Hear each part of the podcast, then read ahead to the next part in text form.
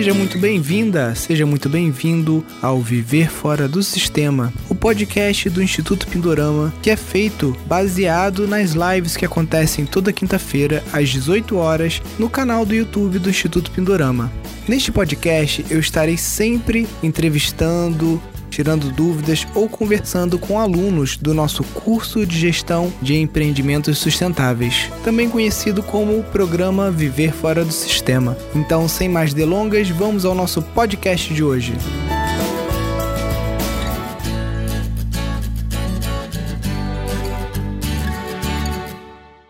E hoje a gente vai ter aqui o caso da família Weiss, digamos, né? É, eles compraram em 2013 um sítio de 28 hectares e aí começaram a transformar um pasto num jardim botânico agroflorestal. Se passaram sete anos, agora tem lá a produção agroflorestal e eles estão aí com um problema que é de como escoar essa produção, o que fazer, quais os próximos passos para transformar esse sítio num empreendimento rentável. Eu vou chamar aqui então a Giovana, tá? Que é aluna lá do, do curso de gestão. Ela vai dar um breve históricozinho aqui do empreendimento, de como que foi, como que surgiu esse sítio, por que, que ela quis fazer o curso do Pindorama e tal. E aqui os outros familiares delas também já estão aqui apostos para a gente chamar aqui para a live entender um pouquinho mais do projeto Sítio Tarumã. Acho que a Giovana está congelada, então vou chamar a Ana Lúcia. Te botei, te botei no fogo, Ana Lúcia. Vou chamar a Suzana também, pronto. A Giovana tava com tão, tanto ansiedade de não querer aparecer que o, ela saiu, caiu da live, ela tava congelada aqui. Então sobrou a bola para vocês aí. Vamos ver se ela volta. Não sei se a Suzana ou a Ana querem dar um histórico para a gente. Primeiro explicar a situação, né? Vocês são primas, irmãs, qual é o grau de parentesco, como que foi essa aquisição da terra, qual era o sonho quando comprou a terra, né? Todos esses detalhes assim para a gente começar a entender o projeto. Então, a nossa história começa em 2013, a gente adquiriu esse sítio, fica em Bananal, São Paulo, e o sonho era recuperar, né, era fazer uma recuperação ambiental e, ao mesmo tempo, em que a gente produzisse alimentos. Né? Então, assim, foi um aprendizado muito na prática. Eu sou bióloga, mas a minha especialização não era nessa área. Então eu fui estudando, né, aquelas, digamos, as bíblias da, da botânica, que são aqueles, aquela coleção de livros Árvores Brasileiras, né, que tem três volumes, eu fui devorando aquilo, e a gente construiu um viveiro para reflorestar, e ao longo aí de três ou quatro anos a gente plantou cerca de 3 mil mudas, e fomos dando preferência para espécies nativas, é, frutíferas, né, pouco conhecidas. A gente tinha vontade de fazer um resgate da, daquelas frutas que sumiram da feira, né, que, que são as que têm os nomes indígenas que a gente conhece pouco. E a gente fez um viveiro e começou a reflorestar e foi aprendendo, né, com erros e acertos e mais, até com os erros de plantar árvore num, num lugar onde ela não era adaptada, e enfim. Com o tempo, eu fui fazendo o reflorestamento também fora ali. A gente foi, de, de alguma maneira, influenciando assim também a vizinhança, e os vizinhos se animaram com a ideia de cercar uma nascente seca que eles tinham. Aí a gente ajudou eles a reflorestarem ali em volta daquela nascente. E a gente tem uma família também com diferentes afinidades, e eu acho que mais do que sistema agroflorestal, a gente está para um sistema cult ecoflorestal, porque assim temos artistas ali que também se inspiram ali na natureza e com a pandemia a criatividade ali tomou forma de fizeram um, um canal, né, que está indo muito bem. A gente fez um canal tanto sobre a consultoria em agroecologia, como um canal que é um outro assunto totalmente diferente na área de, de arte, de cultura, de humor. E a Giovana começou a pegar é, firme na, no cultivo de shiitake. Ali tem um clima bacana para o shiitake é, existe essa problemática né, de como escoa é um, é um produto com pouco tempo de prateleira. Aí uma das maneiras que ela arrumou foi fazer conservas, né, um patê e conservas, aí, enfim, você tem mais tempo de prateleira. E digamos assim que a gente teve um planejamento eclético, agora estamos com produtos ecléticos, né? Canal, um canal educativo, um canal é, cultural e shiitake, começando agora a produzir alguns frutos que pode ser interessante, aí, com uma certificação orgânica, virar também um produto ali daquele espaço, que pode também ser um espaço de visitação, para a gente estar tá trabalhando com oficinas, tanto na, na, área de arte como na área de agroecologia. Então, acho que é um pouco aí o, esse, essa é a paisagem onde a Giovana está buscando aí uma consultoria e vocês, vocês são irmãs? Vocês moram cada um numa cidade? Como é que é isso? Qual a frequência que vocês visitam o sítio? Então, eu sou irmã da Giovana e a Ana Lúcia é nossa tia. Ela é irmã do nosso pai. Ana Lúcia tem uma casa ali, a minha irmã também e eu também. Mas eu, num momento, eu estou morando no Rio e vou lá com uma frequência de uma, duas vezes no mês que eu trabalho com consultoria em agroecologia é, na, na, região, mas coordenando outros projetos de agroecologia, que há muito tempo de relatórios, muitas coisas remotas acontecendo. Então, assim, no momento eu até como atividade do sítio ali, a parte de plantio nem está acontecendo muito, mas a gente está ali com o pomar crescendo, né, começando a colher frutas, e tem uma horta bem bacana aí que a Ana Lúcia toma conta, então é isso. Quem está mais presente lá no momento é a Ana Lúcia e a, e a família da Giovana. Entendi. De, deixa eu dar uma organizada, assim, eu, uhum. teve uma pergunta que você fez no começo, é, quais são as relações, né? É, então, é, o sítio hoje é propriedade do meu irmão, né? É, e a Julia, a Suzana, a Giovana e o núcleo artístico na verdade, são os três núcleos, é, são as três filhas, são os núcleos familiares das três filhas dele. Né? Essas são as relações né, que, que, que, se estabelecem aí no sítio. Entendi. No momento, quem está é, permanentemente no sítio é a Giovana e o núcleo dela, né? que estão realmente nesse é, criando as condições de sobrevivência no campo foram para lá porque são designers, podiam trabalhar online e estão aos poucos criando formas de sobrevivência. Né? Então, a, a Giovana começou a fazer essas, essa pateia de pasto de shiitake, junto com o Henrique, né, que é o marido dela. O Henrique também criou, junto com alguns sócios, uma, uma agência de ecoturismo. E aí, é, como o ponto de partida do sítio, que a Suzana contou muito bem, porque é ela que começou essa história, né? Está muito ligada à coisa da agroecologia. É, a gente está ligado à Movare, que é uma associação que trabalha com reflorestamento e, e, e, manutenção de nascentes. Tem o pessoal da One Tree Planted, que já fez algumas parcerias, a gente já participou de algumas parcerias de reflorestamento com eles. Então, por exemplo, Trilhas da Bocaina, que é essa agênciazinha de, de turismo, já faz um turismo eco. É, esqueci a palavra, mas enfim, tem um, um, esquema de plantar árvores da One Tree Planted e da Movale, sempre que os turistas vão lá, eles plantam árvore também. Isso tem um, essa ideia da agroecologia, eu diria que ela é, ela é meio o espírito do sítio, né? E depois tem um monte de ideia, né? É, o, o, o, pessoal da Bombolina e Bobinaldo criou o canal, tal, começou a fazer um negócio, ganhou um edital, fez uma produção de visual e já está começando a conversar, porque fomos procurados pelo responsável pelo, pela estação ecológica daqui da, da Bocaina, na região de Bananal, propondo uma produção audiovisual educativa, né, é, em termos de educação ambiental.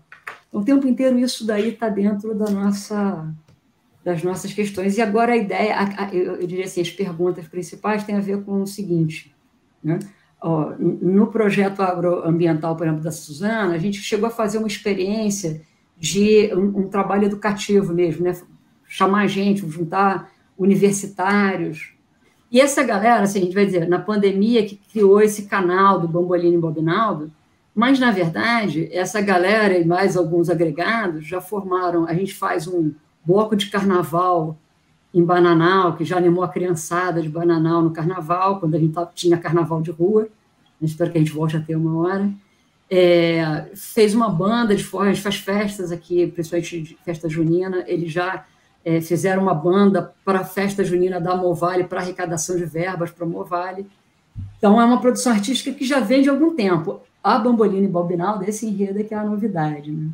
E aí, o que, que acontece? A gente tem a sensação, e só para completar, eu sou professora de jornalismo, mas o meu projeto de me, me manter aqui, embora eu conto em parte com a aposentadoria, que eu espero que não demore muito tempo, mas outra é atividades terapêuticas. Né? Eu sou mestre em reiki, tenho formação em terapias holísticas, então, toda, quase todas as nossas é, produções, elas justificam pensar em trazer gente para dentro do sítio. Além do sítio ser um lugar realmente muito interessante, né? muito agradável, com vários ambientes diferentes, lugar para tomar banho de rio, é, esses ecossistemas né, que vão se formando, é, a gente tem vontade de trazer a gente aqui para dentro. Para trabalhos holísticos, para trabalhos terapêuticos, para trabalhos educativos, para atividades artísticas, talvez combinando essas coisas. E eu acho que essa é a nossa inquietude, né? A gente pensa esse negócio e não sabe nem por onde começar. Tem que ter um banheiro externo, tem que ter uma cozinha, tem que ter um refeitório, tem que ter um alojamento. Que tipo de alojamento? Aí a nossa cabeça explode quando a gente começa a pensar essas coisas. Então, eu, eu juro que eu não fugi, eu caí no começo da live. Eu acho que vocês devem ter achado que eu tinha fugido. Então, eu, eu, não, eu perdi o começo, mas, assim, resumindo, eu acho que nós somos muitas ideias e a gente está precisando de diretrizes. E assim, a gente tem esse histórico de sete anos de fazer isso virar uma floresta, uma agrofloresta, e a gente quer saber o que a gente faz com isso. Não seria bem escoar o que a gente produz, mas sim mostrar o que a gente tem aqui, né? Porque a gente não tem uma produção de venda de, de produtos, assim, a não ser o cogumelo.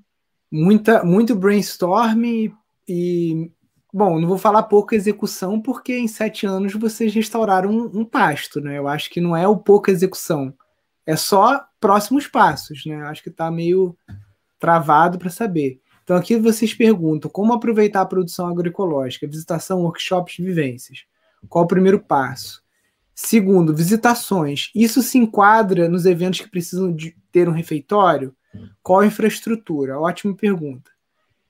Um espaço, refeitório, cozinha industrial é um bom caminho para aumentar a produção dos processados? Ótima pergunta também. A gente vai explorar bem isso aí.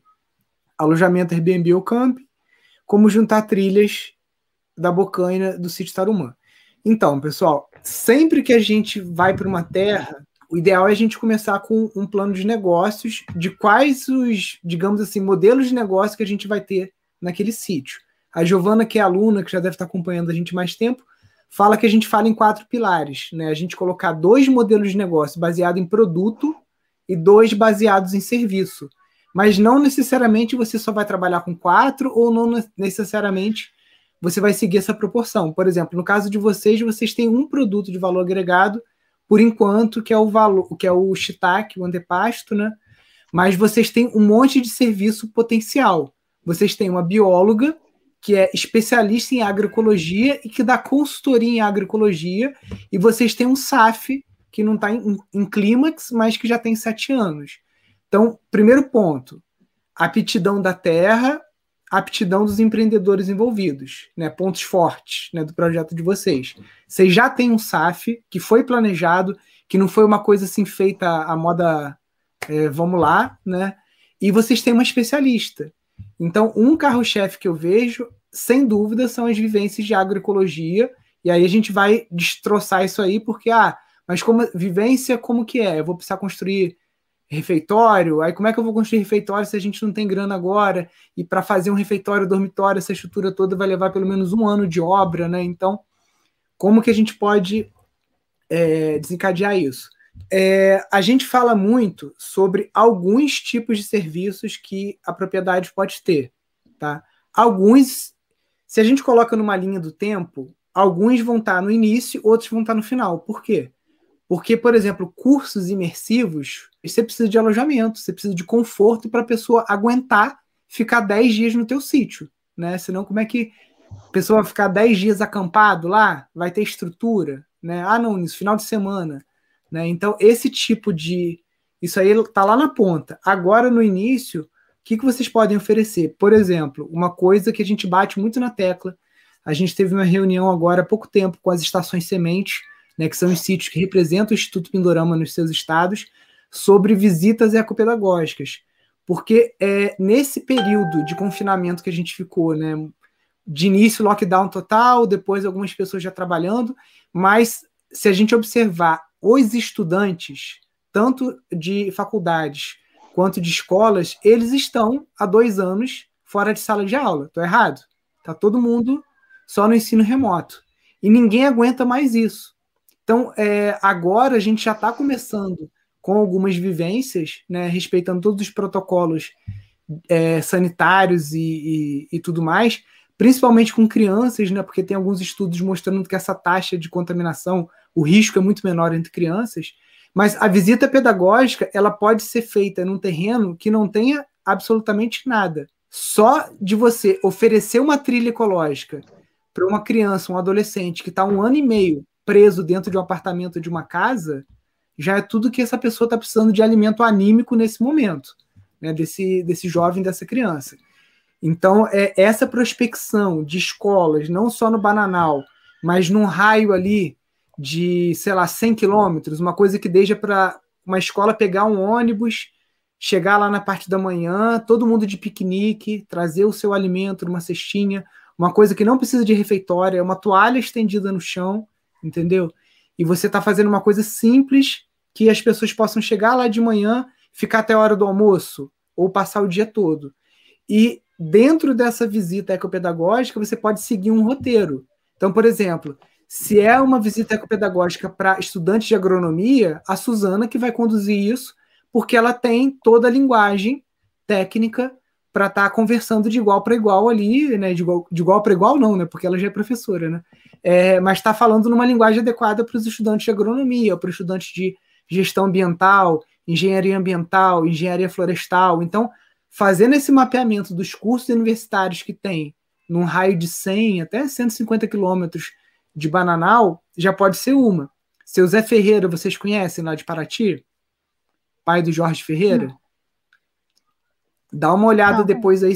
Seu Zé Ferreira é um grande agrofloresteiro, mas é uma pessoa que só estudou até a quarta série, né? então ele não tem faculdade nem nada, mas ele transformou uma área gigantesca de bananal que ele tinha lá em Paraty. É, é, um, é um sítio que você só acessa no lombo de boi, não chega carro lá, não tem eletricidade.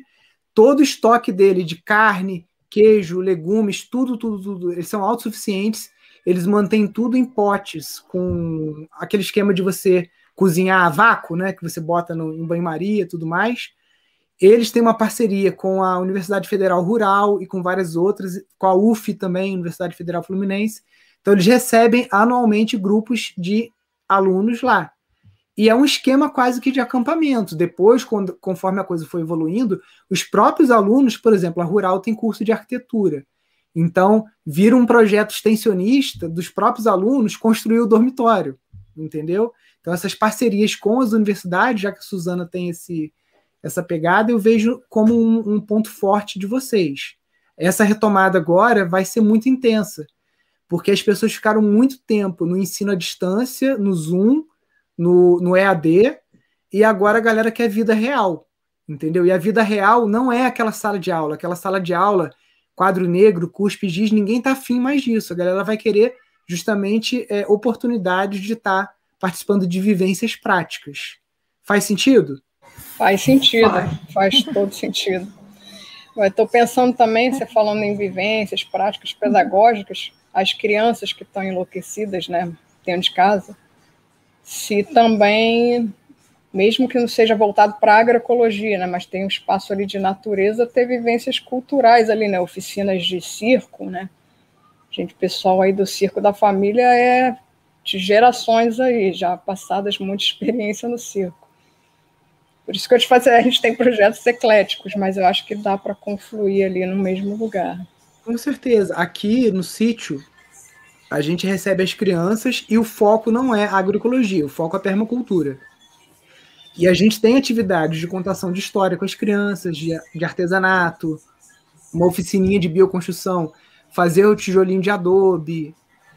Enfim, as atividades são inúmeras. A atividade de circo excelente. A gente tem perna de pau aqui. E chega uma hora lá, quando é, uma, quando é um pacote que a gente fecha com uma escola particular, que é de manhã, nove, de, sei lá, sete, oito da manhã, até cinco horas da tarde, depois do almoço a gente dá uma hora de brincar livre para as crianças. E aí nesse brincar livre a gente tem uma meia dúzia de perna de pau que a gente coloca lá, é, brincadeiras assim, porque a criançada fica hoje em dia só em telefone, tablet, né? Então, é, peão, é, o resgate dessas brincadeiras também, né? De andar de lata, né? Aquelas coisas, aqueles, brin aqueles brinquedos da nossa época, né?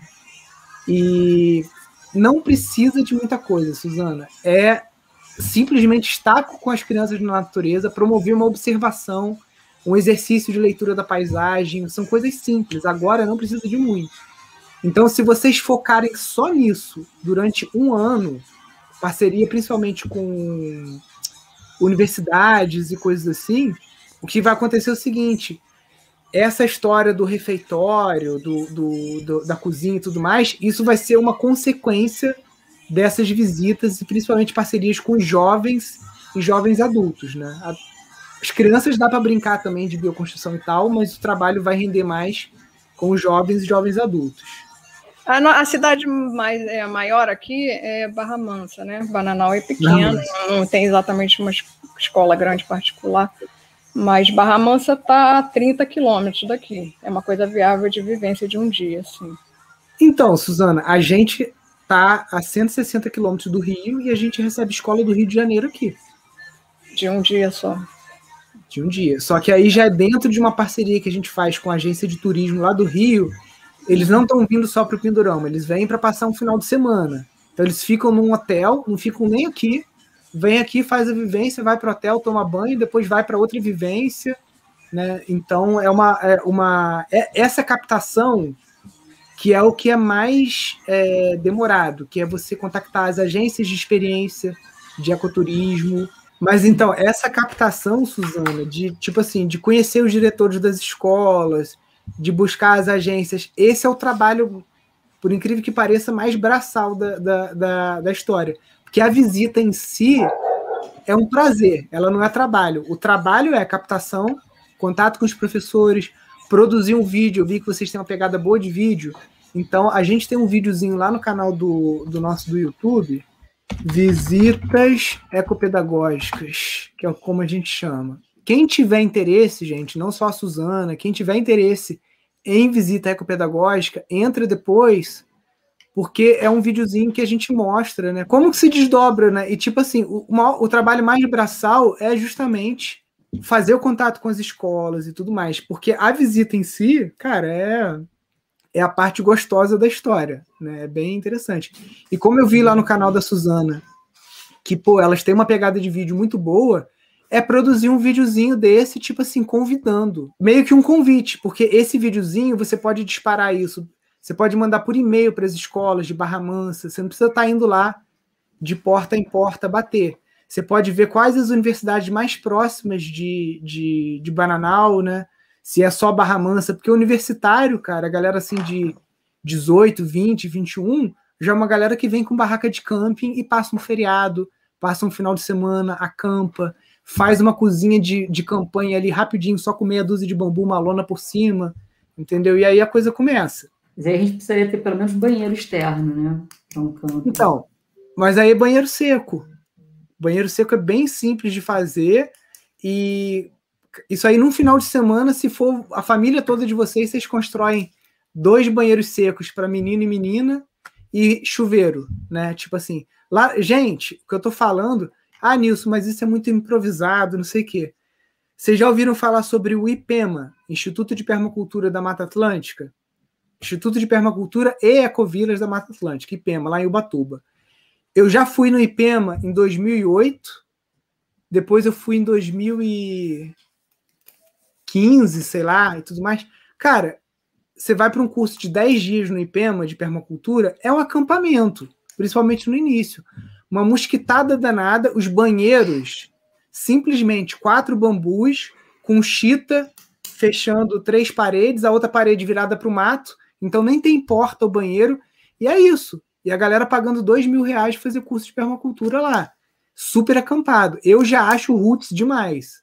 Quem vem fazer curso no Pindorama, muita gente chegava aqui e se surpreendia positivamente. Fala, pô, eu achava que era mais rústico, sei lá, parada mais assim, perrengue. Não, aqui, como eu já passei muito perrengue em muito lugar, falei, não, quando eu fizer uma coisa, eu quero fazer uma coisa mais confortável, né?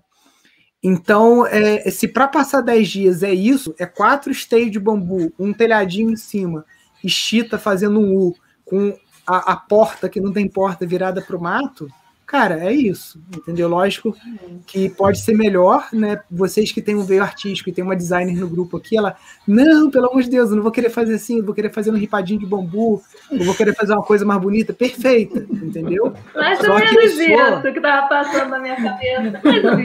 É. Só que eu sou do lema, feito é melhor do que perfeito. Então, primeiro faz. Faz o bom, depois você faz o ótimo, né? Vindo com outra frase feita aqui, o bom é inimigo do ótimo. Porque se ficar, ah, não, quando eu tiver dinheiro, aí eu vou fazer um banheiro assim, não.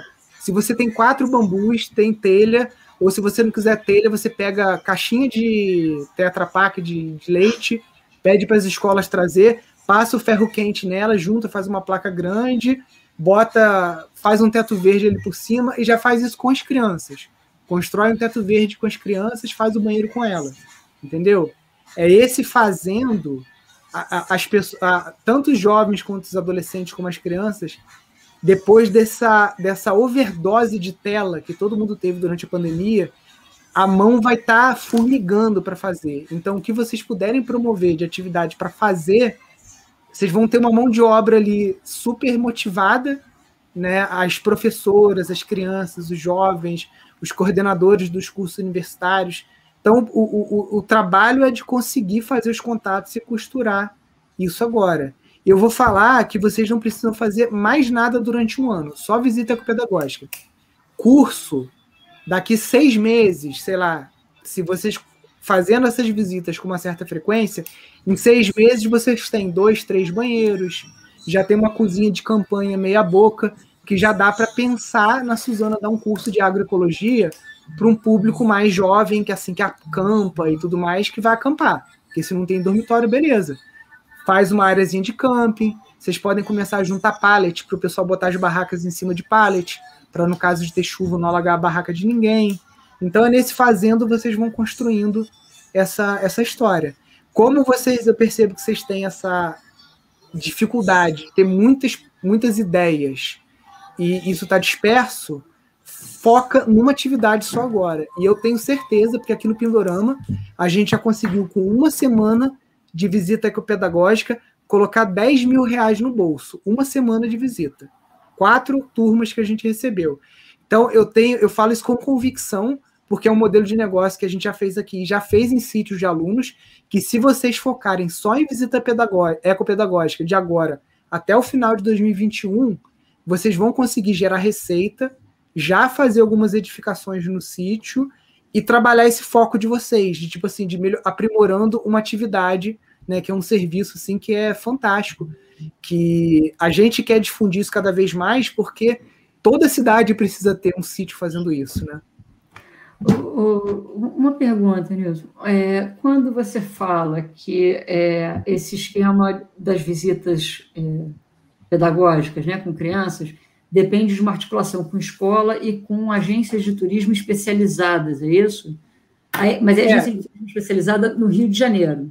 Isso, eu posso até passar contato para vocês de agências que tem no. Pelo menos uma agência que já, já fez trabalho com a gente aqui, mas o trabalho que melhor funcionou foi direto com as escolas. Na verdade, a agência procurou a gente porque uma, uma, uma pessoa que faz parte da nossa equipe, ela já tinha dado aula numa escola no Rio, aí ela começou a falar com as pessoas lá, aí a diretora falou com a agência e a agência procurou a gente, tá? Esse networking que é importante, dentro aí da rede de amigos de vocês, a escola que veio aqui, a gente já recebeu a Santo Inácio, do Rio, né? A Eliese, né, que é uma escola judaica, e aqui em Friburgo, a, o Anchieta, que é uma escola jesuíta, que é da mesma linha do Santo Inácio, é, o Nossa Senhora das Dores, que é, é, das Doroteanas, né, que é do CSD lá do Rio, escola, é, escola municipal, escola estadual, tá? E é cobrado a visita. Escola tipo um Santo Inácio, a gente enfia faca. É 150, 180 reais por criança. Uma escola municipal que a gente nem queria cobrar, as próprias professoras falaram, Nilson, pode cobrar que seja 10, 20 reais, porque essas crianças elas vão em cinema, elas compram um lanche no shopping, eu acho importante que elas paguem o trabalho de vocês, mesmo que seja 5 reais, 10 reais, se tiver alguma criança ou outra no grupo que a gente sabe que não pode pagar, a gente avisa. Né? Então é cobrado de todas as escolas.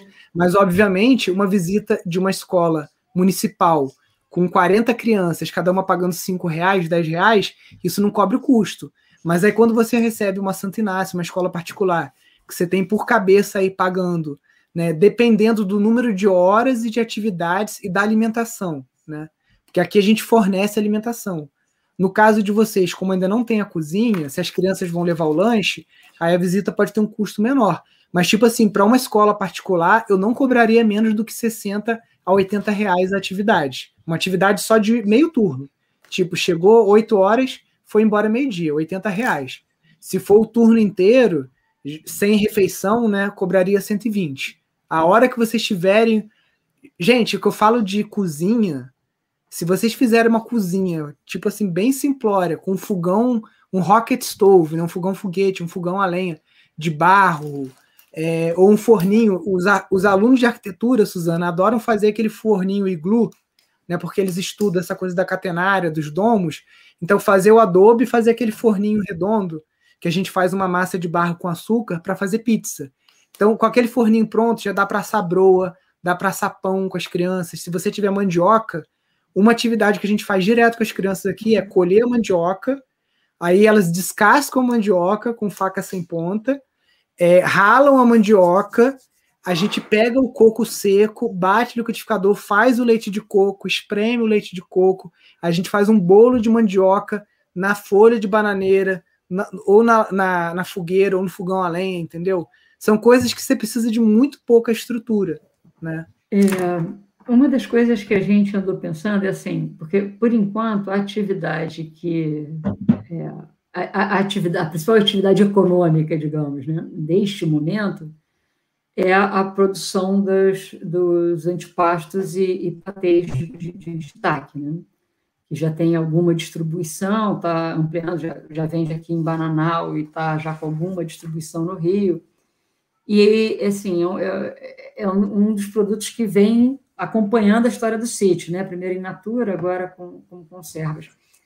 É, então, uma das coisas que a gente andou imaginando era a possibilidade de é, criar uma cozinha que tivesse uma dupla função, mas é a mesma coisa. Isso funciona, vai funcionar, vai funcionar.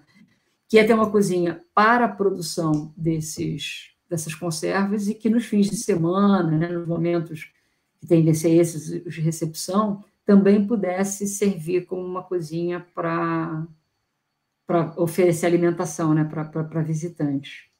Tá, então, Ana, vamos lá. A gente está falando aqui de pequeno, micro, microempreendimento, né? Então, por exemplo, aqui em Friburgo, a gente tem uma amiga que ela começou pequena no sítio e hoje ela tem uma, uma grande fábrica, grande que eu digo porque eles vendem para o Pão de Açúcar, é, distribuem bastante aqui na região, de geleias, conservas e molhos de origem vegetal, tá? Só que por muito tempo eles funcionaram na cozinha de casa seguindo, ela é bióloga também, então pega o manual da Anvisa, segue todos os protocolos sanitários que eles pedem com relação à pasteurização, é, medir temperatura, o, o banho-maria e o vácuo, esterilização dos potes, lixeira com tampa. É só pegar o manual de melhores práticas. A Giovana está lá no curso, tem, tem a, a aula lá do, de uma engenheira de alimentos que fala todo o protocolo que você tem que seguir para você estabelecer uma cozinha. E aí, vocês têm que ponderar o seguinte: só vale a pena investir na cozinha se vocês quiserem dar escala para isso. E aí, dando escala para isso, tem os prós e os contras, né? É, os prós, ah, entra mais dinheiro, só que gasta mais dinheiro. Eu já tendo uma conversa muito conversa de bastidores com essa amiga minha que é dona da fábrica, ela ficou cansada, porque, tipo assim, quando era ela e o marido só fazendo uma pequena quantidade, como não tinha funcionário, não tinha uma série de custos, o dinheiro que sobrava talvez fosse até maior do que quando você monta uma, uma coisa muito maior. Aí você tem que pagar funcionário, dois, três funcionários, aí você tem que comprar máquina de. É, é, tipo assim, você atendeu um pão de açúcar, chegou uma época que ela estava com lesão por esforço repetitivo de fechar a tampa de pote. E aí você vai no BNDES pegar um empréstimo de 80 mil reais para você comprar uma máquina de fechar pote. Aí você já sabe que você vai ter que pagar durante cinco anos uma prestação aí de, sei lá, de dois mil reais, porque se agora você precisa de uma máquina de. Entendeu? Então, tipo assim, é, eu não recomendo dar esse passo de crescer muito rápido, porque isso tem vários desdobramentos, né? De financiamento, de endividamento, né? Então, é, é tem que. Para isso escalar, é imprescindível que seja feito um plano de negócio. Porque o que acontece no Brasil e estatística do Sebrae né, é que 90% dos empreendimentos novos fecham as portas com três anos, porque é isso. É, a, a, a, a, gente não tem essa cultura na escola, né? Não estou fazendo uma crítica aqui construtiva. A gente não aprende, aprende na escola a ser empreendedor. A gente tem uma educação no Brasil para ser empregado, para é, conseguir uma boa posição no mercado de trabalho. Mas ninguém ensina a gente. A gente sai de uma escola com 16 anos, né, 17, sem saber fazer um plano de negócios. E a gente, a, a, a Suzana fez biologia, a Giovana fez design, a Ana Lúcia não sei o que fez, mas possivelmente nenhuma de vocês teve contato com um curso de empreendedorismo ou com administração para saber o básico de, de tipo assim, o básico para saber se está na hora de escalar o meu negócio, como que funciona, como que eu analiso o fluxo de caixa para saber se vale a pena eu ampliar esse negócio ou se eu deixo ele informal, como um produto artesanal, como está agora, entendeu? Então, esse é um estudo que eu não estou trazendo uma resposta para vocês, estou trazendo uma pergunta para vocês fazerem esse dever de casa. A Giovana tem lá as aulas do Canvas, de modelagem de negócio, de, das fases do negócio, ideação e tudo mais. Então, ali tem as. É, ali tem as ferramentas para vocês fazerem um canvas só do negócio do Shiitake e ver se vale a pena. Que, por exemplo, para mim aqui, a gente fez uma produção grande de shiitake, eu nunca cheguei a comercializar. Eu usei o shiitake sempre aqui só para fazer bobó de shiitake, quer dizer, cheguei a comercializar só quando a gente fez congelado. Porque como a gente tem a mandioca, o escondidinho de shiitake e o bobó de shiitake é, são duas máquinas de fazer dinheiro. Porque você pega o, o 80%, 90% da receita é shiitake e mandioca tanto para o bobó quanto para o escondidinho. E você vendendo esse congelado, você faz 100 reais o quilo. Tá? 25 reais cada bandejinha que a gente vendia. Eu acho que talvez isso tenha uma margem de lucro até maior do que o antepasto, porque o antepasto você usa muito shiitake. O shiitake é o ingrediente mais nobre. No escondidinho e no bobó, o shiitake é o, é o brinde, né? O grosso é a mandioca, e a mandioca é barata. Né? A mandioca vocês têm condições de produzir em boa é, escala e muito rápido, porque vocês estão numa região mais quente que a gente aqui. Aqui a gente leva um ano e meio, dois anos para produzir mandioca. Tem, lá para você. A gente tem bastante mandioca aqui. Então, então eu iria mais pro, eu continuaria informal. Cara, a gente vendeu congelado para loja, informal. Só fizemos etiqueta nutricional, pagamos uma, uma engenheira de, de alimentos para fazer a etiqueta nutricional, botar os ingredientes, não usamos o termo orgânico, colocamos é, congelado livre de agrotóxicos. Vocês podem usar agroecológico, né, porque foi desenvolvido no sistema agroecológico. E, e completando, a única forma que a gente comercializou foi essa. Fora isso, como aqui a gente já tem essa estrutura de cozinha, de dormitórios e tudo mais, eu sempre vendi o shiitake da melhor forma possível, que foi como refeição. Se eu dou um curso de 10 dias aqui, os 10 dias que os alunos passavam aqui fazendo curso de permacultura, tinha escondidinho de shiitake, bobó de shiitake, rocambole de shiitake, tudo de shiitake. E na, na visita pedagógica, vocês podem dar um curso de produção de shiitake, mostrando todo o processo de corte de eucalipto, de inoculação das toras, né? Então, pensar no shiitake, não só no antepasto, porque ele deve ter uma margem de lucro reduzida, porque, pô, é azeite, é um monte de ingrediente caro, que vai ali, né? E às vezes a margem é muito curta, então pensar em outras formas. O, o shiitake desidratado, a gente fez muito aqui também. né? E, mas também é, é, caro, é um produto que você tem que vender caro, né? Porque o shiitake quando desidrata ele ele some, né? Ele fica com peso de peso de pena. Como é que vocês desidratavam o shiitake? No desidratador solar que a gente tem aqui, porque aí é praticamente custo zero. Uhum. Mas entendeu essa história, essa, essa história do, da, da cozinha?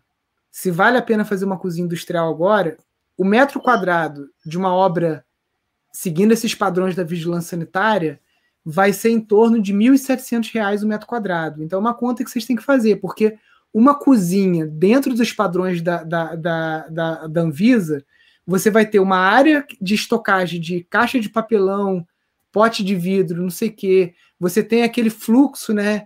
Chega a, o, o, as coisas para lavar, aí tem que ter uma janelinha pequena para a cozinha, é porta com não sei o quê. Então, tipo assim, é uma obra cara.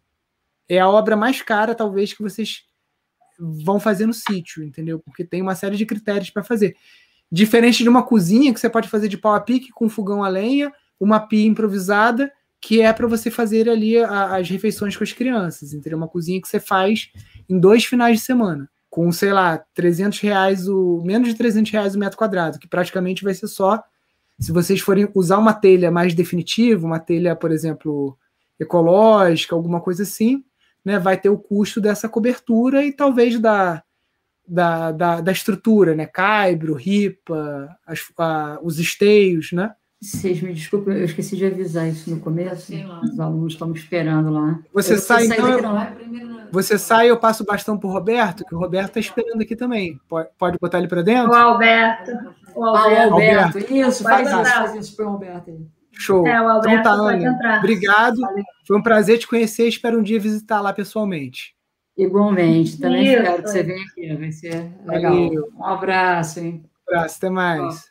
Eu estou um pouco sem palavras, porque realmente eu estou pensando em todas as informações que você deu, mas assim, eu não cheguei a imaginar uma cozinha industrial, só uma cozinha para sair da minha casa e que tivesse um espaço bom, uma bancada boa e que fosse uma cozinha que a gente pudesse, de repente, também da aula. Tipo, a gente, não a gente, mas a gente conhece pessoas que fazem é, alimentação viva. Então, se a gente tivesse uhum. esse espaço, que seria mais fácil de produzir do que dentro da minha cozinha, sei, ainda continuaria uma produção artesanal, mas teria um espaço maior, uma bancada boa, que a gente pudesse também fazer isso que você falou das crianças, ter um espaço para as crianças fazerem a refeição, a bolinha, não sei o que é pão de queijo, mas fazer, entendeu? Por isso que eu fiquei imaginando, será que a gente consegue eu melhorar um pouco o meu espaço, mas eu não estou investindo só no shiitake. Já que eu vou pegar meu dinheiro, investir em melhorar o espaço, eu posso aproveitar esse espaço também para fazer é, um workshop, ou isso é doideira, não vai dar certo, eu vou ficar com um espaço dimensionado de uma maneira que não vai ser bom nem para um nem para outro. Pode, por exemplo, essa, essa amiga que eu estou falando, a cozinha dela, padrão Anvisa, primeiro só, boa noite aí, Alberto, tudo bem? Prazer aí. Boa noite, tudo bom? Prazer. Tudo na paz. Prazer. Deixa eu só responder Giovana aqui e já falo contigo já. É, a cozinha que ela fez, seguindo esse padrão da Anvisa, que é cara e tudo mais, quando ela vai dar aula, cabem quatro pessoas na cozinha. Cinco no máximo, hum. você não fica cheio, porque ainda tem ela e ajudante. Porque é essa cozinha para você aprovar um produto e tudo mais, ela tem um fluxo que você tem que respeitar. Aqui no Pindorama, a gente tem uma cozinha normal, ela tem 6 por 4, 24 metros. É, segue algumas exigências da vigilância, mas, por exemplo, o teto dela é de madeira, não é um teto de PVC, tá? E é onde a gente fazia as coisas. Nunca deu problema. Tá errado? tá errado, mas eu sou o cara da desobediência civil, entendeu? Porque a gente sabe que a gente estava fazendo aquilo com uma, um padrão de, de higiene, entendeu? Então o que você pode pensar é, cara, eu vou fazer uma cozinha que atenda essa demanda do alimento vivo. O pessoal do alimento vivo ali em Teresópolis, na feira agroecológica, é tudo improvisado, não tem nem pia às vezes, é uma bacia, lá na Fiocruz também, né, às vezes é, é, é uma coisa assim que não exige um espaço. Então, quando a gente está falando de negócio, a gente tem um negócio que a gente fala de MVP, que é o mínimo produto viável. Então, para você validar, não, antes de eu investir 50 mil reais numa cozinha, será que eu consigo fazer uma cozinha com 5 mil? E aí Se eu conseguir fazer essas coisas na cozinha, depois eu faço a de 50 mil, entendeu? Eu gosto mais desse pensamento. Agora, por exemplo, Nilson, eu tenho 50 mil reais para investir e a gente já conversou e a gente acha que é o momento de fazer a cozinha. E vai ser importante para gente, para até para quando a gente for lá para o sítio, beleza, faz a cozinha, tira da sua casa, né? Só que estuda um pouquinho antes para ver isso. Quantas, quantos chitaques, quantas oficinas, quanto que você tira de margem de lucro em cada curso desse para pagar esses 50 mil que você vai investir nessa cozinha, por exemplo. Uhum, entendi. Né? É essa essa pulga que eu coloco atrás da, da orelha, assim. Tipo assim, eu gosto sempre de tentar fazer uma coisa é, de experiência antes, né? Então, se você fizer uma cozinha pequena agora que atenda às oficinas e tudo mais e continuar com o shiitake na sua casa, porque essa, essas cozinhas para visitas ecopedagógicas, curso e tudo mais, pode ser uma cozinha aberta, não precisa nem ter parede. Você pode fechar duas, três paredes, né? Agora, se você for manipula manipular alimento para comercializar, uma coisa é você preparar a refeição para ser comida na hora. Outra coisa é fazer os antepastos e tudo uhum. mais. Aí já vai ser uma cozinha que não pode ser tão improvisada, entendeu? É, concordo. Né? Eu, eu, só, eu só falo isso, gente, porque eu tenho muito medo de, de dívida, entendeu? E de você. É, você vai investir nessa cozinha maior, você vai comprar uma bancada de inox, já vai ser R$ 1.700. Pia já vai ter que ser de inox também com bancada. Aí quando você vai fazendo as contas, você vê, tipo assim, só para começar é 20 mil reais. Entendeu? Por baixo. É. É, eu tinha calculado é. uns 30 mil. É, pois é. Mas beleza, se você, tipo aí assim, Nilson, eu tenho, 30 mil, eu tenho uns 30 mil, eu não quero mais fazer esse negócio dentro de casa. Faz, entendeu? Se você fala assim, Nilson, não vou nem fazer é, de Mas eu posso ter os 30 mil e ver, eu posso fazer 30 mil e 10, aonde que... Não, mas eu não tenho os 30 mil. Pois é. Mas o, o Bob que entrou e o Alberto, seria legal de falar um pouco, porque ele é o responsável pela, pela área produção audiovisual, e a banda Tarumã, e a parte de circo, e esse, esse caminho que a gente poderia fazer de um espaço onde a gente recebe para fazer arte, para fazer música, para fazer fotografia, né? mas é um espaço aberto. eu acho que é o lado que a nossa família está tirando a sul, senão fica tudo em cima da sul, o, lado que a nossa família está mais envolvida e tem mais capacidade de receber agora seria se a gente fizesse essa, essa visitação que juntasse a parte artística da família. Bom, é, o projeto da parte artística aconteceu meio. Foi, foi natural, né? foi, foi indo por acaso. Assim que comprou o, o sítio, é, eu estava fazendo junto com um grupo que eu, era Irmãos Brothers. Eu trabalho com é, a Intrépida Trupe. Eu criei, sou um dos criadores da Intrépida Trupe, um grupo de circo teatro, e depois Sim. Irmãos Brothers. E a gente estava fazendo um carnaval lá no Sesc é, de Barra Mansa, que é bem perto, né, de Bananal. E aí, quando a gente voltou do. É, aí eu, eu tava hospedado em Barra Mansa e estava indo no sítio. Aí encontrei lá a Suzana e, pô, pô vamos fazer uma, um, um, bloco de carnaval, era carnaval, né? Aí criamos o, o bloco Banana Now. E aí é, fomos para a rua e, e foi mó barato. Começou o, o bloco, e daí que começou a parte artística dentro do sítio né? E já tem seis anos, acho que já tem seis anos, né? Do bloco. E aí, agora com a pandemia, e nós começamos a fazer também umas festas juninas, criamos a banda Tarumã, e durante a pandemia, é, a gente teve que ficar lá no sítio, ficamos no sítio, né? ainda bem, com grande prazer, todo mundo começou a, a passar, passamos seis meses no sítio, né? E aí eu estava com a minha filha, o meu com, com cunhado, né, é, casado com a, com a, a Giovana, o Rick, e resolvemos, vamos fazer um vídeo. Aí fizemos o primeiro vídeo, é, Bambolino e Bobinaldo. E a coisa começou a, a, a gente começou a gostar, e começamos a fazer outros vídeos, e começou a ficar, é, era de uma maneira totalmente caseira, e começou a ficar, a se profissionalizar. E a, atualmente a gente está fazendo uns vídeos bem legais, até é, nós ganhamos um, um, edital que era da Aldir Blanc e fizemos a primeira websérie, né, que é a primeira minúscula série de Bambolina e Bobinaldo, que está até lá no nosso canal, que é Bambolina e Bobinaldo, o nome do canal. Né? É, o sítio é o set de filmagem né, para todos eles, que é onde Bambolina e Bobinaldo é, vivem, é. e tem um amigo deles imaginário que é o unicórnio, que é um unicórnio, que quem faz é o meu concunhado, o Rick, que é casado com a Giovana. Mas, enfim, aí o, o, o que a gente tem visto que tem dado. É, as pessoas estão gostando muito, a gente tem tido uma, um retorno muito legal em relação a isso. E a gente começou a pensar, poxa, vamos também fazer isso é, de uma forma é, prazerosa, mas comercial também, sabe? Por exemplo, a gente já faz mais festas que dão super certo, festas juninas que junta muita gente, vai, vai, vai muita gente da cidade, né? Já está ficando uma, já tá virando uma festa tradicional é, ali na, na cidade, perto de Bananal.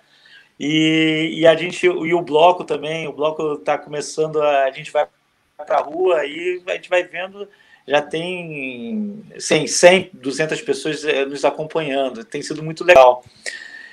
E, e agora, com essa história do Bambolino e Bominaldo, a gente está vendo uma, outras possibilidades de fazer isso, por exemplo, fazer. A gente pensou, a, a Gil, a gente estava conversando sobre isso, de fazer tipo café da manhã com Bambolino e Bobinaldo no, no sítio, no sábado, no domingo.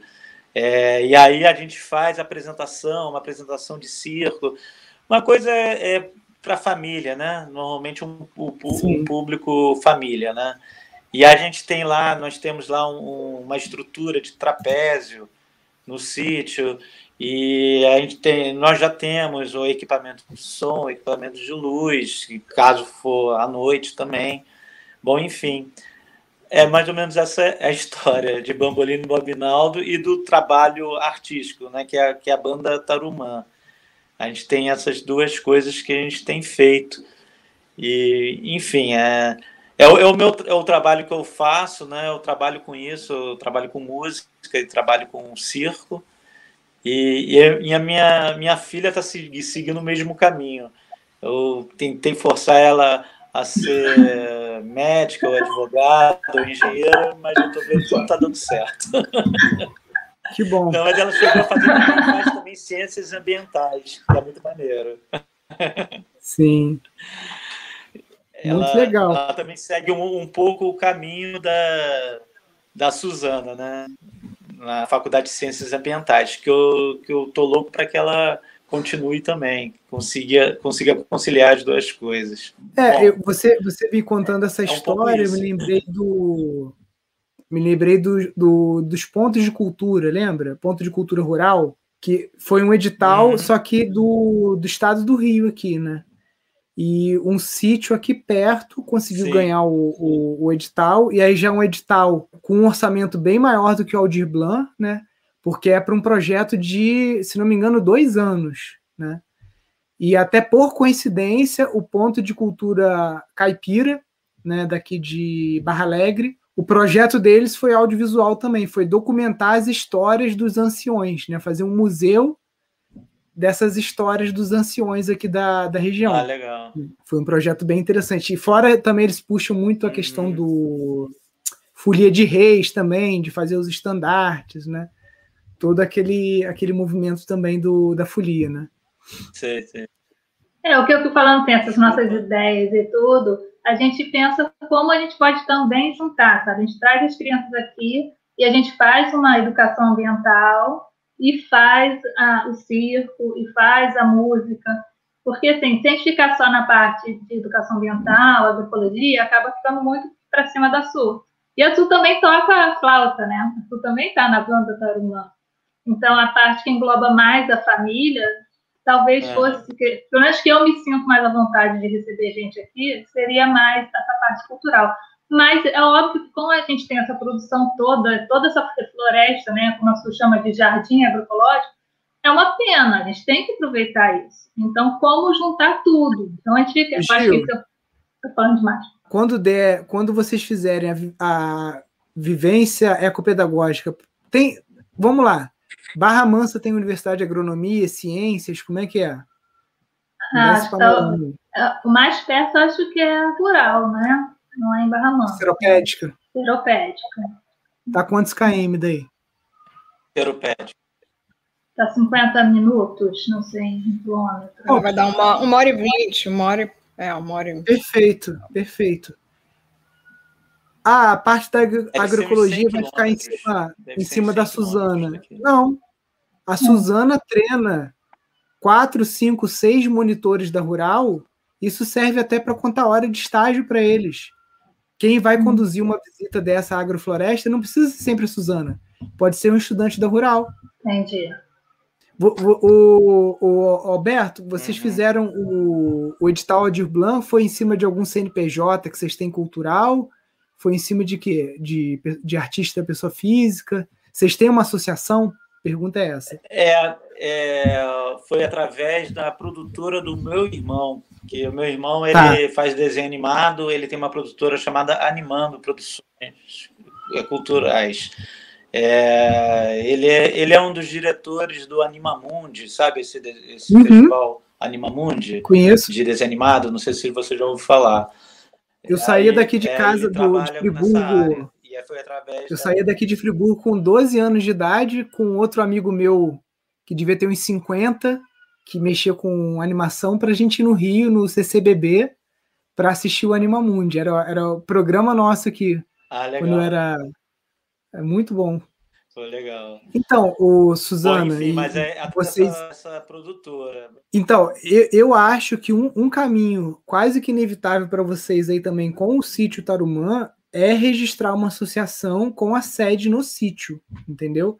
Porque esse CNPJ de associação vinculado ao uhum. sítio, isso abre portas para Suzana, por exemplo, poder assinar um termo de estágio de um aluno da Rural isso abre portas para vocês participarem de editais em outras áreas sem ser só área cultural. E essa associação, o Pindorama tem no KINAI é, a parte artística cultural, tem a parte ambiental.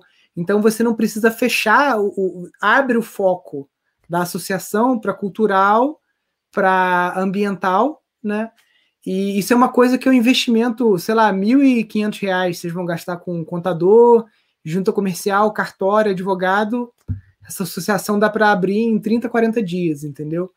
E aí isso já dá mais corpo para vocês também é, tá fazendo esse trabalho com não só com a Rural, mas com as outras escolas. Né? Vocês podem registrar uma, um Instituto Tarumã, uma associação Tarumã de agroecologia, pensar em alguma coisa nesse sentido para já começar a dar um corpo jurídico para essa, essa iniciativa, né? Certidão de nascimento para a parada, entendeu? Agora, essa associação ela pode ter é, como objetivo misturar arte com a, com a, a, a é, com, com a parte de agricultura, com a parte de reflorestamento, tudo isso pode estar do shiitake, da produção de shiitake, pode ser junto? Você sabe me dizer no... isso ou não? Ou teria que ser o uma estatuto... associação só de cultura, outra associação só de... Não. O Estatuto do Pindorama tem permacultura, agroecologia, tem essa parte holística de yoga, meditação, tem tudo que é, um, é uma salada mista, entendeu? Não tem nenhum problema. Ah, que legal. Só tem que ficar, por exemplo, ideia. você só tem que se, você só tem que se, se, se ligar aos quinais, porque, por exemplo, se você vai fazer muito trabalho com criança e com jovem, e você incluir isso num KINAI, você pode ter um cadastro seu, por exemplo, no Conselho Tutelar, e aí você acessa outros tipos de edital para trabalho com jovens. Se você, então, se você pegar três ou quatro quinais assim mais estratégicos, você consegue ampliar as fontes de recursos que você acessa, de Ministério do Meio Ambiente, de bancos e fundações, parcerias que vocês podem fazer com, com Secretaria de Cultura, uhum. É, Secretaria de Agricultura do município, Conselho Municipal de Meio Ambiente, né? Isso tudo está lá no curso, tá? Da Giovana. Aspectos jurídicos, do, de, tá nessa aula de aspectos jurídicos. Uhum. Olha, o, o, Nelson, o Nelson fez uma pergunta interessante Agora, que pode estar no estatuto prestação de serviço. Né? Pode ter prestação de serviço no, no, no estatuto. O Pindorama, durante muitos anos, funcionou só como ONG Hoje a gente tem ONG, mas tem empresa também. E você pode prestar serviço, você pode vender produto, tudo pela associação. A única diferença que tem é que o dinheiro que entra no caixa no final do, do ano, você pagou todas as despesas tudo mais, esse dinheiro que sobra, ele não pode ser dividido entre sócios. Vocês podem ter um salário, vocês podem ter uma remuneração, mas esse dinheiro não pode ser dividido, ele tem que ser reinvestido na associação. Só que isso é muito fácil de fazer. Por exemplo, a cozinha da Giovana é um investimento do, desse caixa. É estrutura para a própria sede da, da associação. Um veículo refrigerado para entregar alguma coisa, ou uma carretinha, qualquer coisa que vocês comprem que seja patrimônio registrado lá na, na associação, isso pode ser feito. Você trabalha com essa parte cultural, você manja disso tudo aí que eu estou falando. Né? É. Eu tenho uma, uma pergunta aqui, Nilson. Você tem alguma experiência assim um pouco com, digamos assim, turismo rural? Porque assim, Bananal ela é uma instância turística. É, algumas, tem muitas fazendas que recebem pessoas, tanto para para uma tour histórica, né, como para servir ali produtos da fazenda, né, isso é muito comum e existe não muito formatado, mas roteiros, né, então de alguma maneira o, o sítio entrar nesse roteiro e está divulgado em site da prefeitura, por exemplo, mas aí uma outra pergunta, se né, em vez do sítio pensar no investimento em alojamento e tal, e pensar em estadias mais duradouras do que um dia, né, digamos assim, a visita ecopedagógica pela manhã, no final do dia vai ter uma coisa artística, e as pessoas dormirem em pousadas, que lá que tem muita infraestrutura para isso, para pousada. Então, de certa forma, a gente se livraria né, deste serviço, mas não sei se é uma coisa viável aí pensando em termos de, né, de plano de negócio, porque o custo para a pessoa é mais alto também, né? Então, dentro desse cronograma que vocês falaram que era a principal dor de cabeça de vocês era, a gente tem um monte de ideia, refeitório, cozinha, Airbnb. Então vamos lá. É, isso aqui no cronograma está lá no final. Vamos, vamos falar de um projeto de 5 a 10 anos, né? As primeiras atividades, o que o Alberto não pegou o início aqui, as visitas ecopedagógicas, né? Agora sabendo que vocês estão a 50 minutos da rural, o pessoal está falando aqui também de, de Volta Redonda, ó. Tem a, a, a, a UF em Volta Redonda. Então, fazer esse mapeamento aí de universidades, escolas particulares que estão uma hora de viagem aí de vocês, uma hora e vinte, uma hora e meia. Como eu falei, até duas horas o pessoal, às vezes, para jovem adulto, já aguenta essa viagem, né? Então, isso é o passo um. Talvez vocês possam, podem ficar um ano só fazendo isso. Visita ecopedagógica, atividades culturais, domingo, domingo fazer alguma coisa fixa que é para receber família, para fazer um piquenique, aí tem o Bambolino e a esqueci o nome lá, Bob Naldo, né? Por quê? Para construir um alojamento, pode ser feito? Pode. O alojamento daqui foi feito de pau a pique com alunos de arquitetura, com, com tudo mais. Agora, sem dinheiro, é uma obra que demora, às vezes vai demorar um ano. Então, daqui a um ano, com várias visitas dos alunos de arquitetura da Rural, por exemplo, os alunos da, da, da UF de Volta Redonda e tal, sai um, um, um dormitório, beleza. Já ajuda pra caramba. Aqui a gente foi construindo dormitórios e tudo mais. Hoje a gente tem aqui capacidade para receber com conforto 36 pessoas. A gente tem 36 leitos aqui, tudo em dormitório.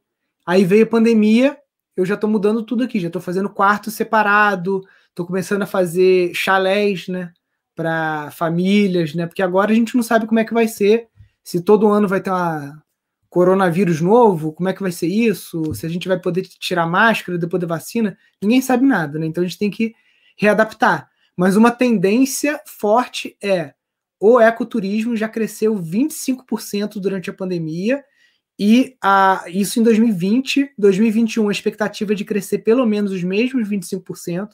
Então, essa tendência veio para ficar do turismo local.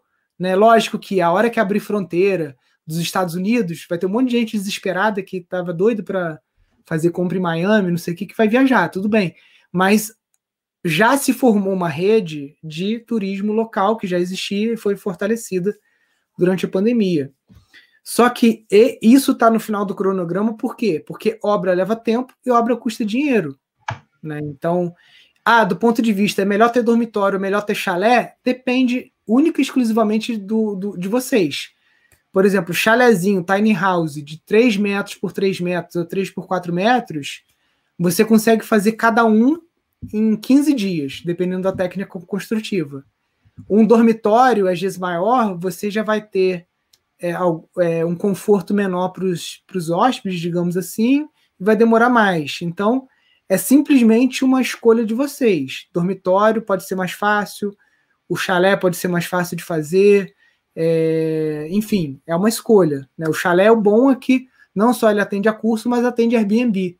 Então, se você não tiver nem no sítio, o chalézinho tiver uma cozinha mini lá, você consegue alugar aquele chalé sem estar tá tendo tanto trabalho. Né? O dormitório você já tem que oferecer refeição, tem que ter uma cozinha, né? então tudo tem os prós e contras. Mas você acha que financeiramente falando, a gente, se, a gente tivesse o dinheiro, é um investimento que vale a pena, tem um bom retorno a gente investir na parte de receber as pessoas, ou como a gente tem muitas pousadas aqui do lado, é, não vai ser ruim a gente não entrar nessa parte, porque a pessoa está lá, já tem todo o conforto, mas não, vai ser ruim porque a pessoa gastando lá não vai querer gastar com a gente, entendeu? Acho que essa que era a dúvida. Então, é... vou te contar a realidade aqui do Pindorama, né? A gente está num local que você tem 6 quilômetros de estrada de chão e a gente está a 12 quilômetros do centro da cidade, que é onde estão os hotéis e pousadas, tá? E a gente só tem dormitório. Então, tipo assim, quem vem para cá sabe que vai dividir quarto. Quando vem casal, geralmente a gente coloca são quatro camas por quarto. Então vem a Suzana com o, esqueci o nome do seu marido, Rick, né? Não, é, as minhas irmãs não têm imaginação. As duas casaram com o Alberto. É fácil tá. lembrar. É Alberto, Alberto. Henrique e amigo. Tá. Então, por exemplo, ia ficar dois casais lá, homem e mulher, homem e mulher no mesmo quarto. E tem quarto que a gente, as solteiras, a gente bota quarto de menina, tem quarto de menino, a gente tenta organizar de algum jeito aqui os quartos nossos com quatro camas, nesses cursos maiores que tem 30, 36 pessoas, tá? Os mais chatos, né, a galera meio zona sul, assim, ah, eu quero ficar no hotel. Aí foda-se, pega teu carro, estraga ele na estrada, fica 10 dias gastando gasolina e fica lá na pousada. Agora, eu tento vender o pacote com hospedagem, porque para mim é muito melhor vender o curso com o pacote completo, com hospedagem e alimentação. Então, isso uhum. aumenta a receita para vocês, com certeza. Isso aí aumenta a receita, né? Como você já falou que tem um monte de pousada perto, então talvez seja melhor você começar com um dormitório.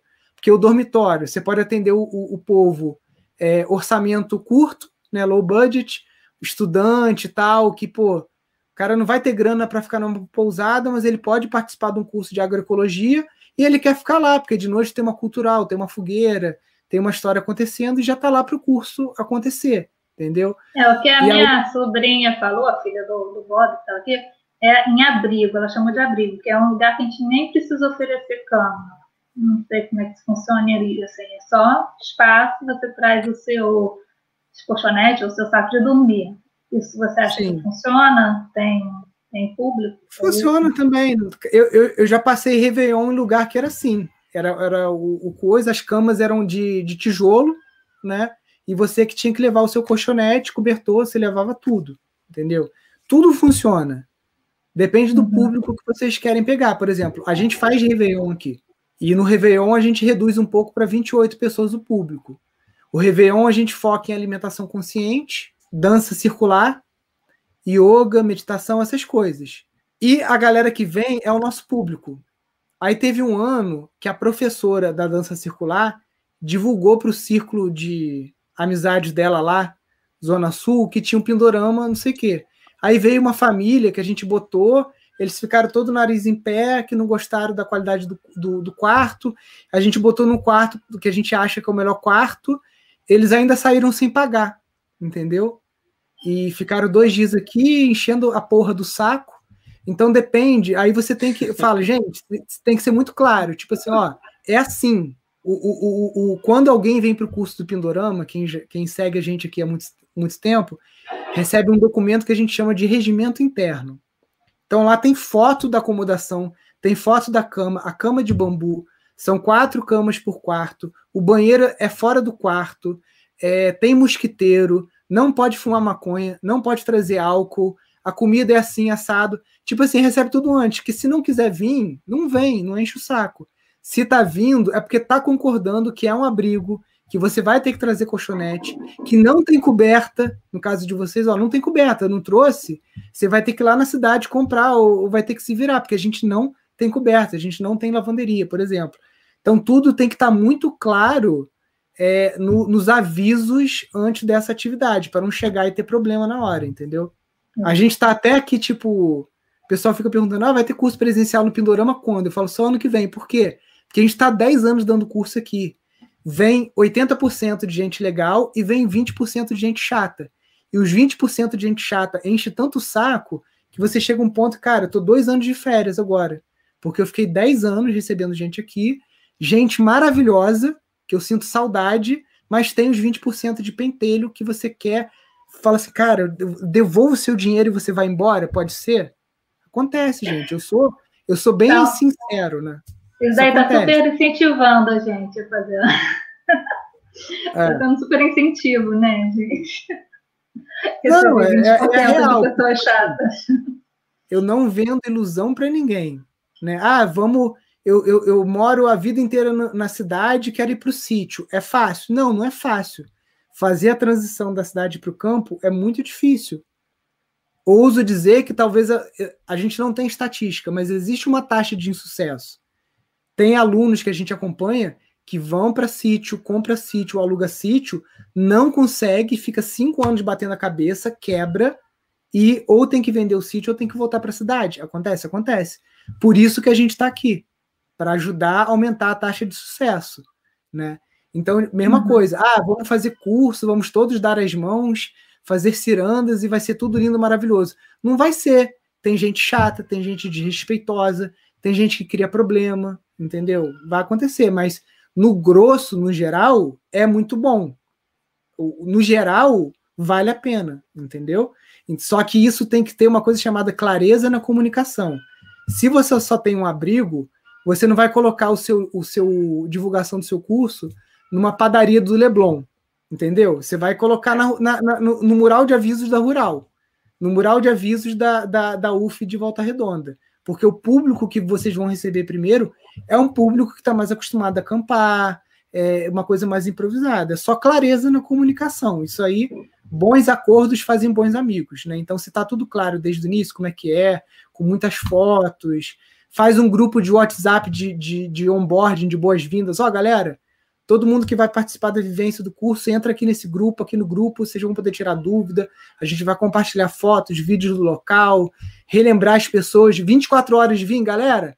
Todo mundo animado? Ó, aqui é a lista. Traga repelente, traga lanterna, traga papel higiênico, traga o seu cobertor, o saco de dormir, o seu travesseiro, porque não tem.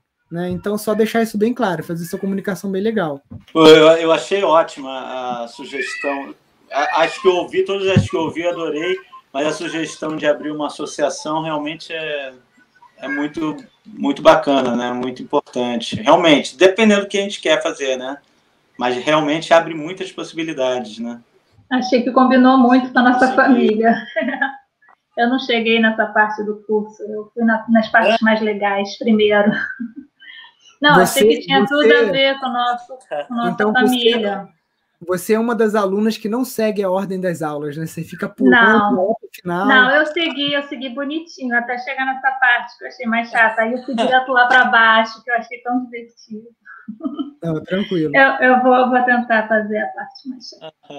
Mas, então, Mas eu, eu, achei acho... realmente que isso daí, assim, em geral, eu tomei em estado de choque, né? Você fica aquela coisa meio animado, meio desanimado, meio animado, desanimado mas essa parte realmente me deu, foi uma parte que me deu um pouquinho de alívio, né? Olha, eu acho que esse é um caminho mesmo. Mas assim, ainda estou um pouco em choque assim, com as informações.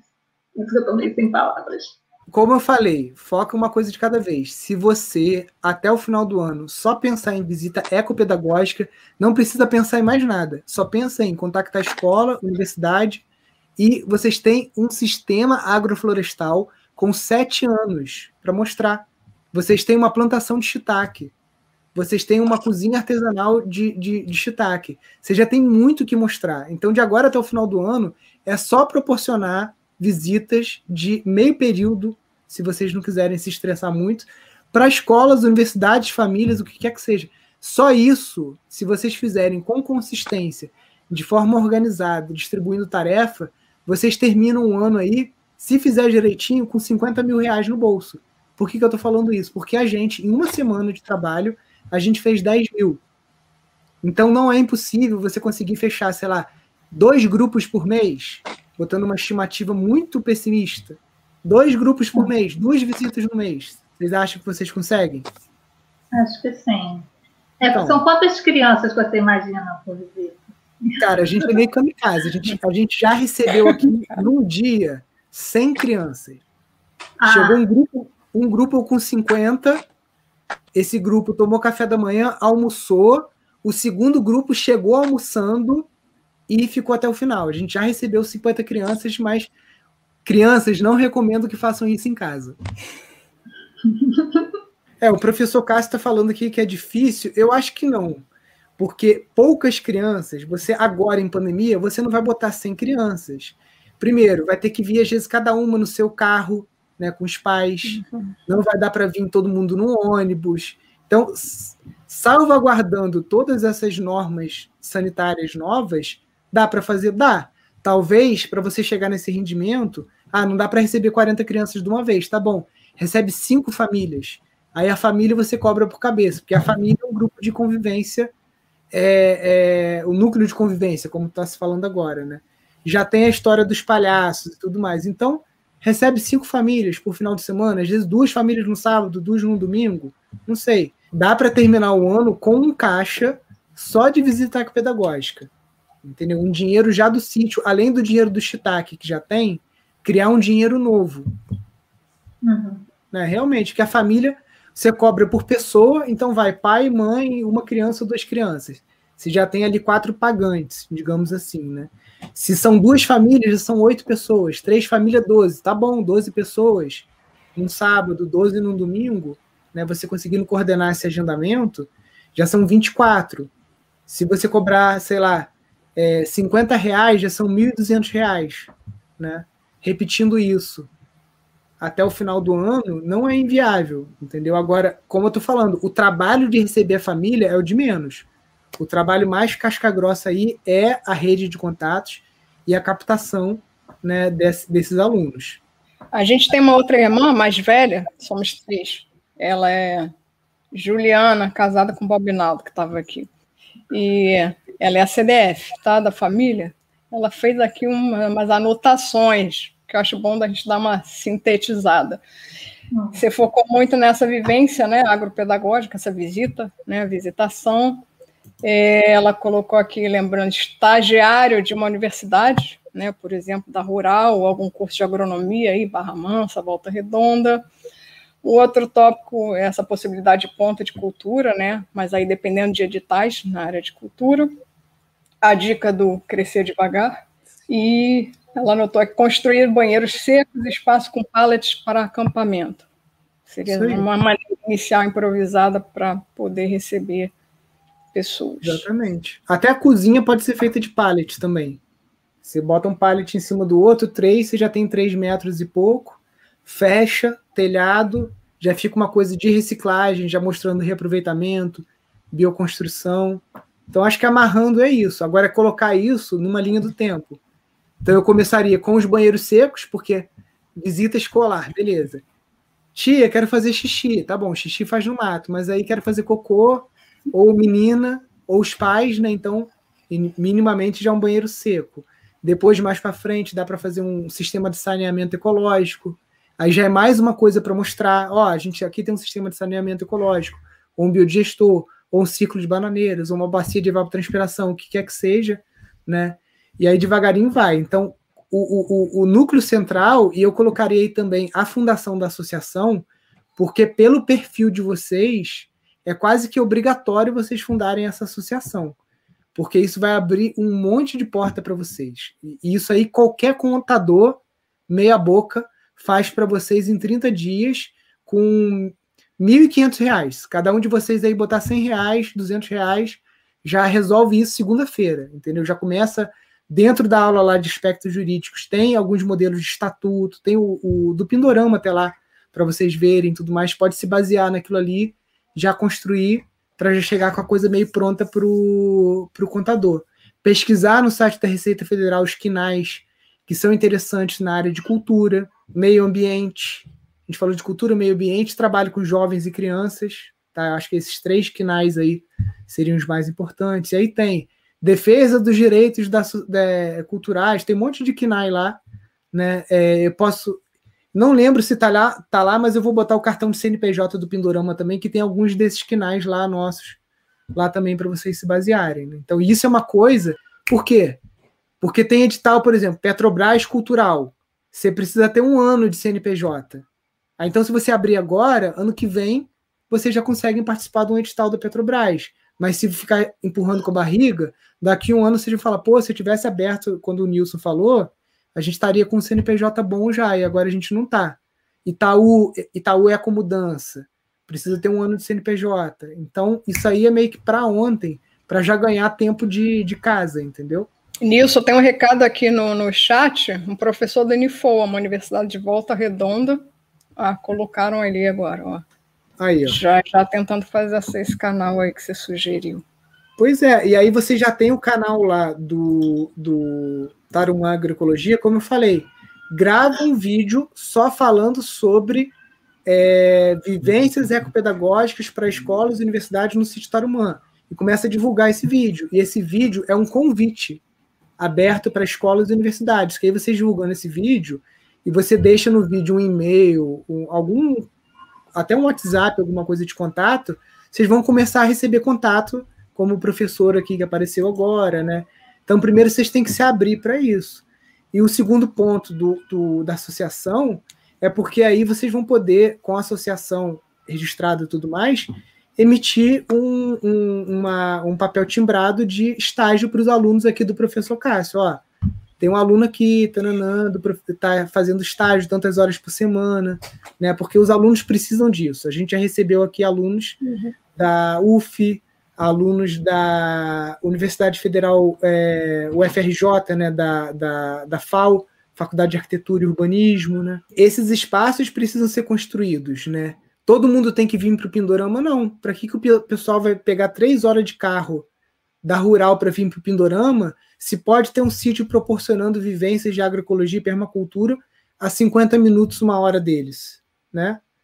Então, eu acho que a ideia é essa. O, o, o, o, o que a gente está tentando estabelecer aqui como rede Pindorama é multiplicar pequenos modelos como esse do Instituto Pindorama, que a gente chama de estação de permacultura, que a agroecologia ela está aqui embaixo, dentro desse guarda-chuva da permacultura.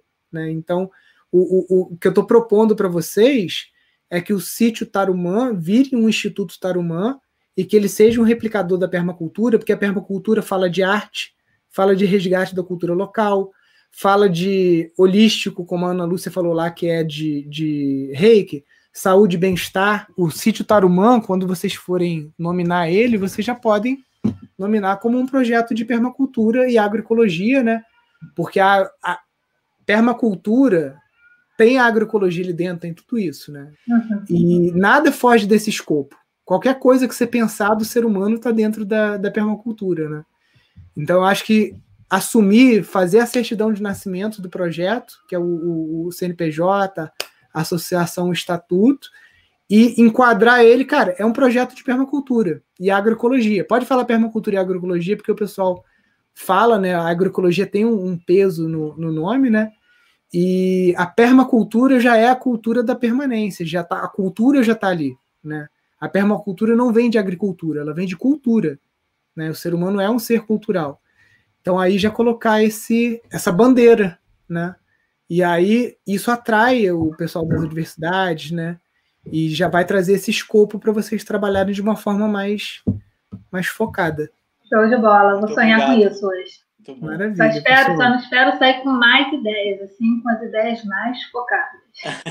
É, agora. O modo é um bom de ideias. O principal desafio é o foco. Uhum. Então você esquece tudo que eu falei e você só lembra de duas coisas: associação, associação. e visita pedagógica. Isso. Pode ser esse, esse trabalho que vocês já estão fazendo com as famílias, já é. Porque quando você traz uma família para um sítio, é um trabalho ecopedagógico.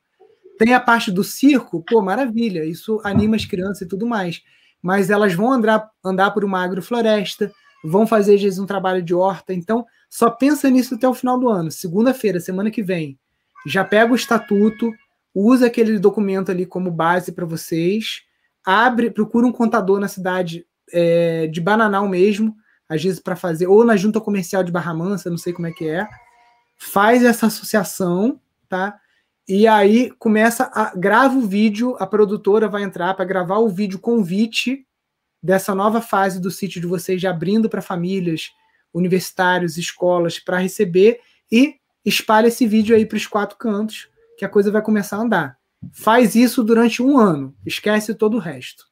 Muito obrigada. Tá bom? Foi muito bom. Valeu então, pessoal. Obrigadão aí. Obrigada. Pessoal, muito legal aí a live de hoje. Espero que tenha clareado aí. A gente até saiu um pouco do escopo inicial, que era de como escoar a produção agroecológica, né? Mas essa produção agroecológica ela acaba ficando ali no próprio sítio, tanto para subsistências dos integrantes, como também para fazer produtos de valor agregado, como a, a Giovana faz, né, lá com shiitake e outras coisas. E a gente acabou focando aqui mais na parte cultural e de visitas, mas espero que a live tenha sido engrandecedora aí para todo mundo que assistiu. Fiquem com Deus, um grande abraço, pessoal. Fiquem com Deus, até mais, valeu.